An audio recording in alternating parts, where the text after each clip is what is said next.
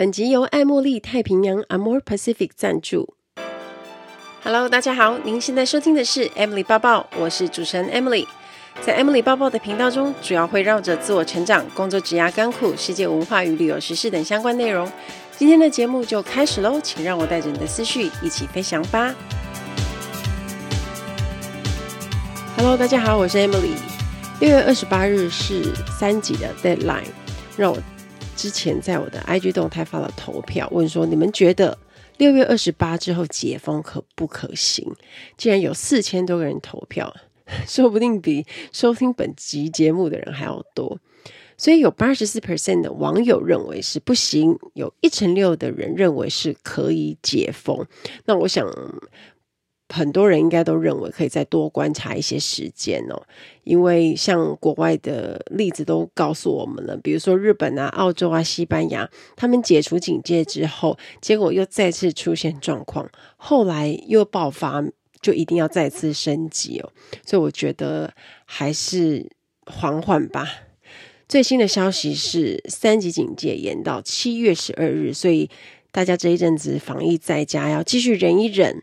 不过现在每天看数据有慢慢的压下来了，我相信过一阵子一定会更好，所以靠大家一起努力。那也希望所有 Emily 包包的听众都可以做好防疫，健康安全还是最重要的哦。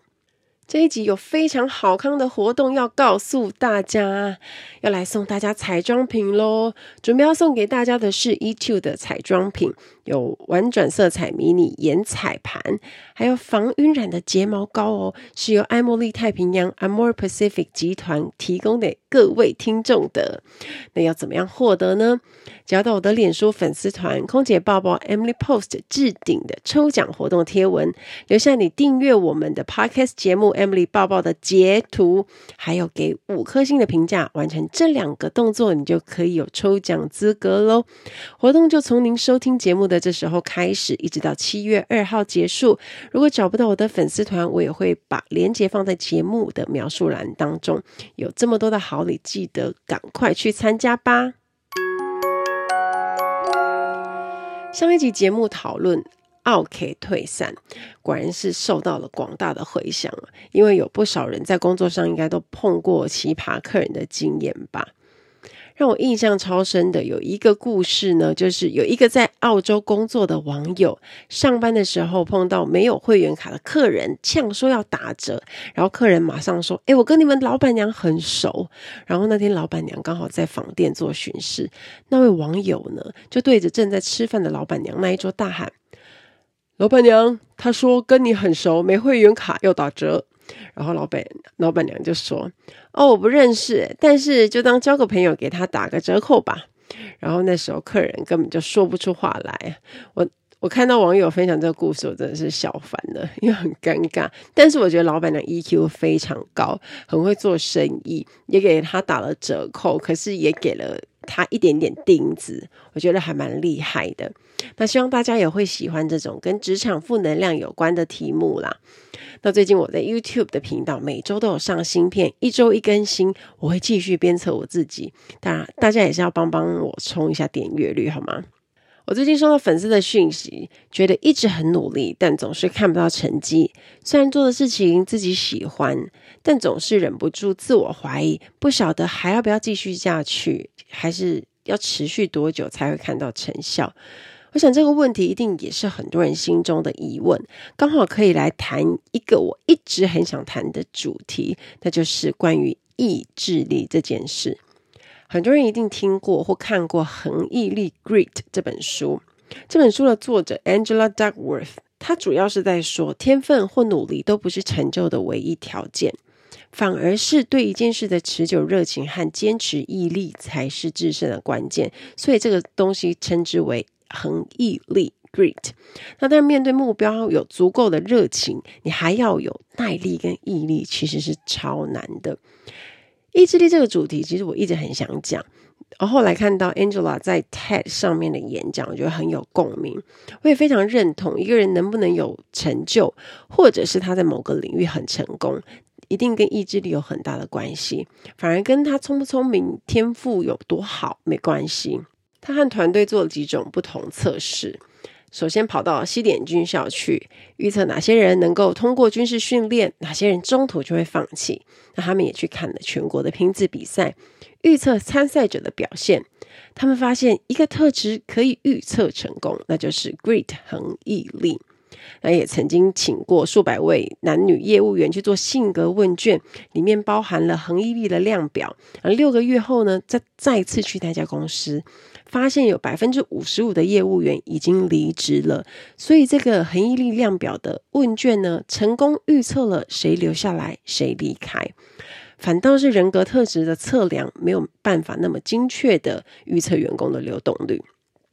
那我觉得呢，用意志力来谈，大家更容易理解，因为意志力是长期面对一个目标的时候的热情跟毅力。意志力是有耐力的表现，也就是不管时间过了多久，你依然对未来坚信不疑，不是只花几天几个月，而是长期一直很努力去实现你坚信的那个未来。大家可以回想一下，在你人生中有没有某个时刻是很有意志力的在做某件事，然后你日复一日维持很久，你都不想放弃的呢？我就立刻想到啊，我自己经营八年的粉丝团。如果你是我的老粉，你 follow 我很久，你就知道我的习惯是每天更新。从我空服员在职的时候经营，就一路兼顾到现在，是全年无休的状态。如果是用天数来算，我就是经营了两千九百二十天；用小时来算，就是七万零八十个小时。所以，我想这件事情就是意志力最好的证明，对我来说最好的例子。然后当面临挫折的时候啊，遇到困难啊，自我怀疑，想说到底还要不要做啊？会不会有成绩啊？我都还是熬过来，继续坚持的做。不论刮风下雨、连续假期啊、过年啊、三节这些，我一天粉丝团都没有休过。我记得早期经营的时候，我刚开始为了要冲，我还一天有放两篇到三篇文。那后来都是一天一篇，每天更新，一直持续到现在。除了喜欢跟热情以外，我觉得我靠的是强大的意志力。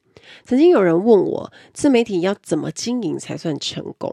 我告诉他，如果你一天放一篇文，每天剖你就能打趴很多人了。但我讲这句话的重点，不是在于你一定要每天剖文才行，而是你要看到成绩，你一定要花长时间下去耕耘。你不能三天捕鱼两天晒网，你一定要定期。因为你要一件事情在短时间看到成绩大红爆红，那个机会不是没有，是很低。像很多 YouTuber，他们一周会固定在某个时间上片。大家应该知道很有名的左撇子 Blair，他就跟我说过，他每一周都会固定时间上片，这是一个习惯更新。所有的粉丝也等着更新，你知道吗？他很红诶，他可是快要。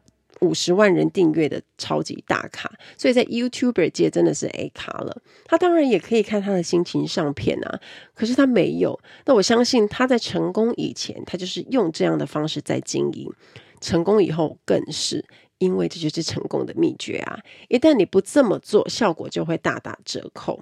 像我自己不是很会搞笑的人，也不是有很多鬼点子的那一种，但我就用我自己比较擅长的方式跟大家对话，告诉大家我的价值观、理念，分享我对事情的见解跟看法。那我用的方式就是每天在我的脸书自媒体上更新。啊，当然不止，现在不只有粉丝团啊，IG 限动也是每天有，Podcast 也是一周一次，YouTube 现在正在迈向一周一次。我觉得我这样的个性从以前就有一点点蛛丝马迹。我是那种没有读完书不敢睡觉的咖，可能在某些人心中真的是很怪。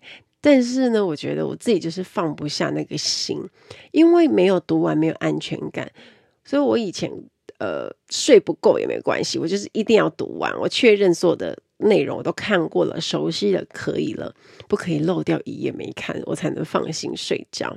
所以我不是需要人家去盯着念书的那一种。我记得在国中段考有一次，我半夜还在背地理啊，我妈吓到说：“哦，你干嘛还不睡？”然后我就淡淡的回了一句：“哦，我还没有背完呢。”那我妈就默默的把门关上。可能我觉得有很大的原因，可能是常常临时抱佛脚，就读不完。可是这就是我的我读书的一个习惯。后来呢，我文藻三年级、五专三年级的时候，我接了个濒临倒社边缘的社团社长。我原本不知道那个是烫手山芋，只是因为学姐叫我接，觉得我很适合，就这样子傻傻的接下来。然后当年学姐是创社第一届的社长，那个社团名字叫整体造型社，因为听起来很好玩。顾名思义，就是会请老师去教很多关于造型化妆的东西啊。女生当然很爱美啊，所以像这种社团就很想参加。那我接了社团的社长以后，有一个很重要的工作，就是你在交接的时候，每年社团都需要做评鉴。那你评鉴呢，就要做社团资料。你要有很多的东西，我接手的时候呢，我手上缺了好多的资料，然后结果我要做设置的时候就超级紧张，感觉像评鉴就要开天窗了。可是呢，因为我接了这个任务啊，我不想这样子放弃，我还是咬牙去奔走啊，去凑资料啊，然后派发工作给我的那个社团的干部部门做。我当时就有一股傲气，我就觉得我一定要做好。至少不能让这个社团在我手上倒闭吧，在别人手里是别人的事。可是，身为社长就要担起责任。当时我记得我的干部们每个人都很累，为了在期限内缴交资料，我就一直逼着，很严厉的逼着大家做。我不是那种草草了事的人，就是我如果要做，我不 care，我就不 care。可是我如果要做，一定要做好，而是那种有一定要做出成绩的处女座。我印象很深刻，我跟副社长半夜在赶美工，有一张列印出来的彩色云彩纸，刚好有一个地方有一点点可能对线歪掉吧。其实你不注意看也看不出来。可是啊，我这个时候龟毛就发作，我就发现我自己居然没有办法就这样交那一张纸，我就咽不下去，我就跟副社副社长说：“我们重印吧。” 那些每一张成本都很高，而且是学生而已。我觉得副社长当下应该就是傻眼，但是在坚持之下，后来社团评鉴也拿到很不错的成绩。然后当时候很不看好的课外活动老师啊，他其实蛮凶的。然后他就看我一直在奔走，他本来想说我应该做不到，但是他看到我成绩很好，他整个吓到，想说：“喂，你是怎么做到的？”所以我觉得意志力在做一个。你在面对一个目标的时候，它是真的可以帮上很大的忙啊！意志力套用在生活也是随处可见的。让我们用最简单的例子，像减肥。Ladies and gentlemen, welcome on board. This is the in-flight service manager, Amy speaking. 欢迎来到航空小知识单元。在今天的航空小知识，我们要学的这个字叫做 in-flight entertainment，机上娱乐系统。机上娱乐系统就是乘客在飞机上的好朋友。没有电视，客人就只能盯着空服员看了。我们比你们还怕。现在不管长程还有短程，都会有电视嘛。各家航空公司的娱乐系统不一样。一般来说呢，常见的一定会有电影、电视节目、音乐、游戏等功能。比较特别的是，会有一个地方叫飞行资讯。如果无聊，想看一下飞机的飞航路线，还有多久会到啊，预计抵达时间等等，都可以在这一栏找到。如果是小朋友呢，像航空公司通常都会有 Kids Menu 那种东西，就是娱乐系统设定专门要给小朋友看的，里面可能就有卡通啊、游戏等等。比如说小朋友坐在四十七 K，我们在电脑这边就会设定四十七 K，帮他切过去。小朋友专用的频道，这时候爸爸妈妈就会比较轻松一点。可是，只要机舱广播一出现，为了让所有的乘客可以专心听广播重要资讯，就只好中断大家正在看的电影。很多客人都一定会很想叫说：“哦，空服员跟机长可以不要讲话，可以闭嘴吗？”想说话怎么那么多？而且每一个 PA 出来，可能有英文、广东话、中文、台语。我自己是很能理解那种快要到目的地，电影又快要结尾了，很怕看不到 ending 就被切掉，客人心中的无奈跟惋惜我都懂，因为我常常也是身为客人，然后也是追电影的那种人。有一次好像飞机就快要到了，可是我的电影也两三分钟就要结束了，没想到好死不死，这个时候我的娱乐系统就被切掉了，我就想说哈，就唉，就会蛮难过的。传统的机上娱乐系统呢，都是用遥控器去控制电视荧幕。可是现在有很多都是触控荧幕 （touch screen），所以非常的方便。但我自己就有坐过那种长程，我就不说哪一家航空了，它是触控萤幕，可是超级难用的，就、呃、很钝，就是按不开。所以机上娱乐系统好跟不好真是天差地别，而且电影选择多不多、新不新，超级重要的。我自己认为，以国泰航空公司的电影选择来说，都还算新的，也还蛮多种类的。阿联酋更不用说了，在我的心中，EK 的娱乐系统真的很强诶。从它推出到现在，得过的奖项早已经数不清。阿联酋的航空机上娱乐系统呢，我一直都记得很清楚。它的系统叫做 ICE，冰的那个 ICE，I C E，其中的 I 代表 information，讯息；C 代表 communication，通讯一代表 entertainment，娱乐，所以叫 ICE。它现在有超过四千五百频道的电影、电视、游戏和音乐，还有多国语言可以选择。而且我觉得更绝的是啊，可以在上面学语言呢。他们跟 YouTalk 合作，有超过一百四十种语言的选择，有一百八十种学习内容，还有六十种不同学习主题。我看到这个，想说也太优秀了吧，就觉得我下次一定要搭 Emirates 试试看，看到底有多好玩。很多航空公司现在都有推出机上 WiFi，不知道你们自己有没有连过的经验？我搭长城班机啊，我就有连过 WiFi。如果以国泰来说啊，长城吃到饱，现在如果没变的话啦，我之前是十九点九九美金。我觉得如果你都要上网了，长程班机啊，你买一个 full flight 比较划算。我记得也有推出那种几小时啊，就是九点九九美金，但是就。可能只能用一下下，所以我都会买长程的。一般的使用上来讲，速度还算顺。你不能说要求很快，毕竟它是三万八千英尺。但是你在哦看网络啊、传讯息啊、回信啊、查资料，我觉得都还蛮能够，就是速度还蛮可以接受的。而且想想看，在三万八千英尺打卡，是不是就是一件很威的事了？像现在有欧洲国家杯的体育赛事直播呢，应该也都是可以在直接在空中上看的，只要有 WiFi 就能看得到，所以搭飞机的朋友就不怕错过了。当然啦，如果搭廉价航空公司就没有机上娱乐系统，你就会看到旅客自己带的平板上去玩啊追剧。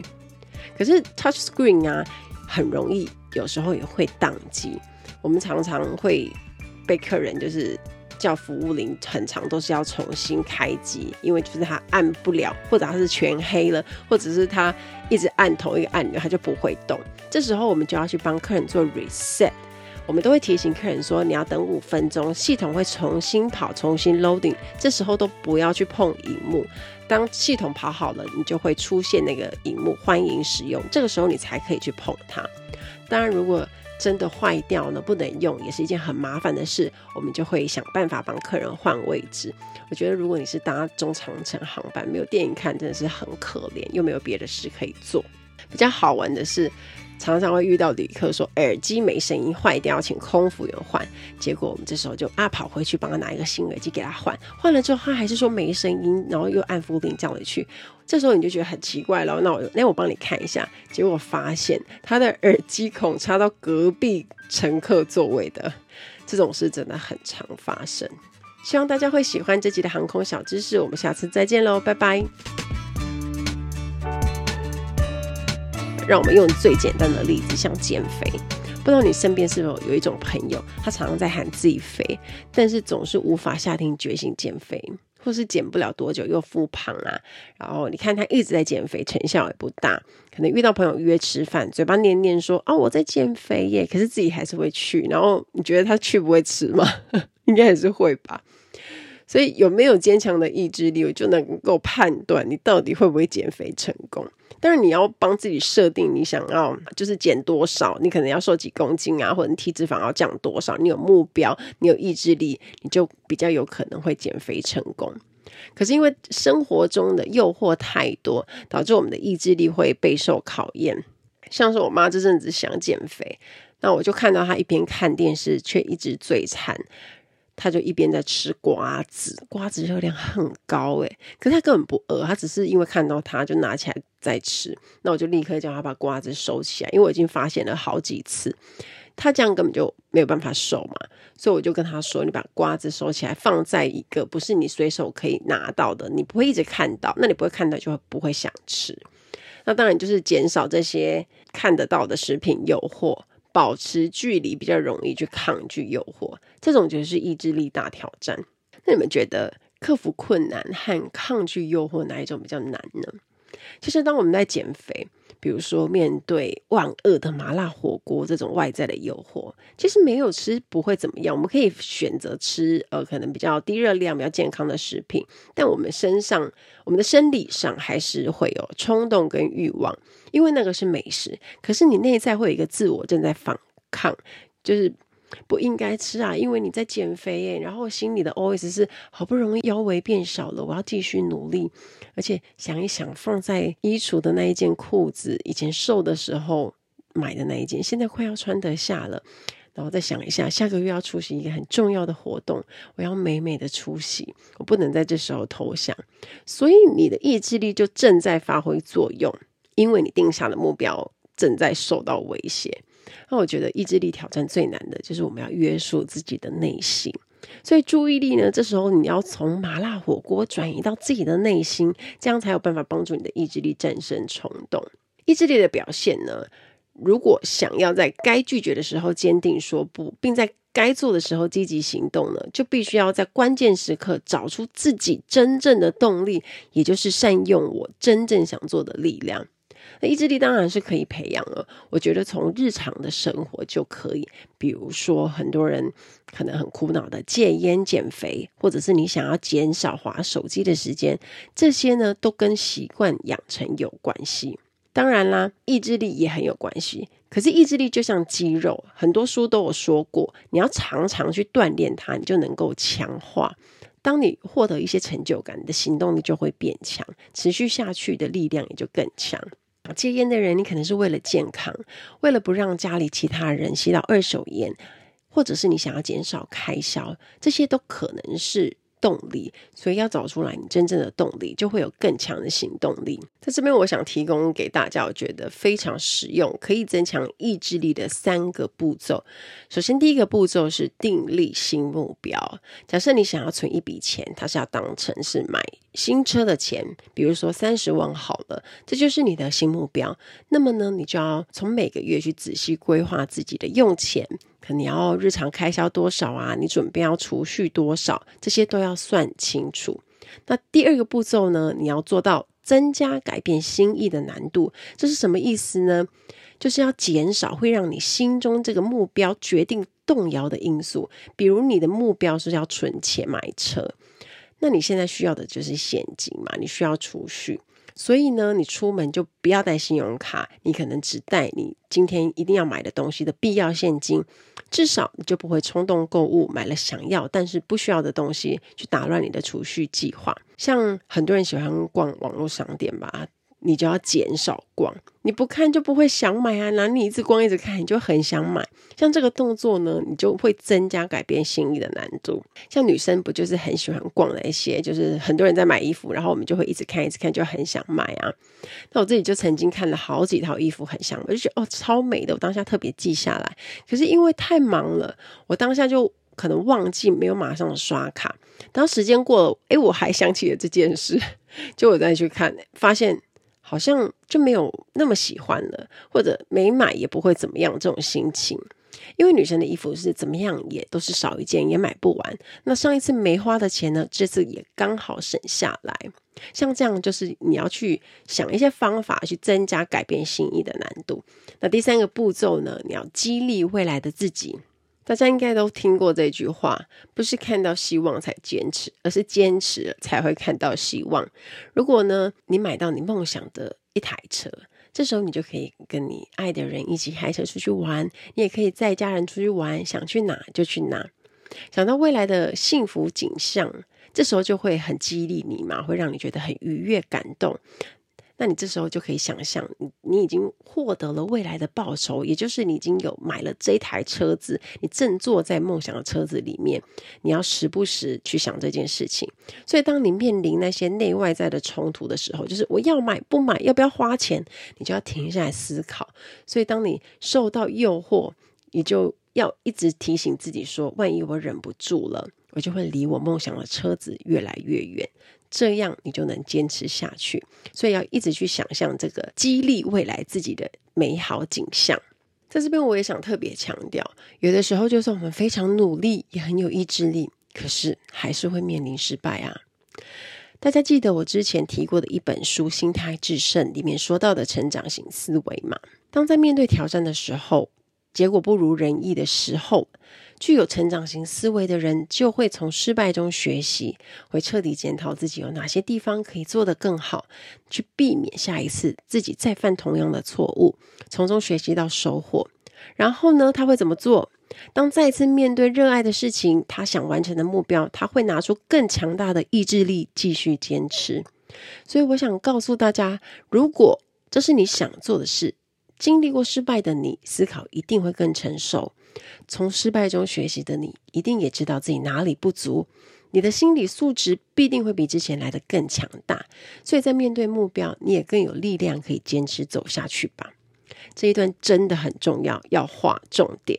其实意志力它是可以感染的，各位可以找一个你喜欢的人当成一个榜样，因为他的所作所为会感染你，会影响你的决定。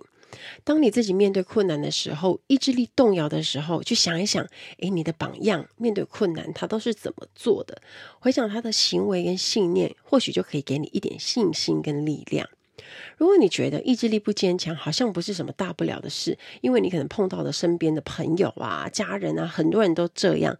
这时候你就记得，可以找一个人，或者是找一群人，他的行为举止已经达到你预定目标的人，那就是看起来意志力很坚强的那种人。你也可以找新的团体加入啊，比如说像是社团啊、社群都可以。只要你周围的人呢，他都在努力达成相同的目标。你改变的决心也会比较强烈，因为意志力它是可以感染、会传染的。当你看到周边的人都是为了目标在坚持努力中，你就会认为这样做是对的，你的行为就会被影响。假设你不喜欢看书阅读，可是你又很想养成阅读的习惯，这时候你就可以去参加读书会。像我自己的朋友，他就有那种订阅型的读书会聚会，从之前实体到现在变线上。那每个月参加读书会的朋友，都一定要读完一本指定书籍，而且参加读书会的人必须要发表六分钟。他可能是简报啊，可能是个人的经验分享，他要告诉其他的读书会成员这本书带给你的启发，然后还有跟你的人生经验有没有产生的连结等等。所以你就不得不阅读啊，不得不产出。这时候你的阅读习惯就可以慢慢的养成。意志力就像锻炼肌肉，必须每天练习，找到应该去做的力量，让内心的荣誉感发挥作用。去想象你，当你做到这件事之后呢，你的家人跟朋友会为你感到骄傲，你也会觉得自己很厉害，成就感爆棚。你也可以亲口把自己的成就跟别人分享。这件事想到是不是就让人觉得很兴奋？从生活习惯就可以开始培养，而面对一个长远的大目标时候，需要长时间的坚持跟毅力，而意志力就是可以让你走得比别人更远，也更成功的秘密。成功或许有很多的因素，不管是运气、背景、资源、人脉，很多因素是你无法控制的。但是，任何人都可以，也必须锻炼意志力，让耐力跟毅力发挥到极致。再搭配上坚持与努力，最终都能抵达你盼望的目的地。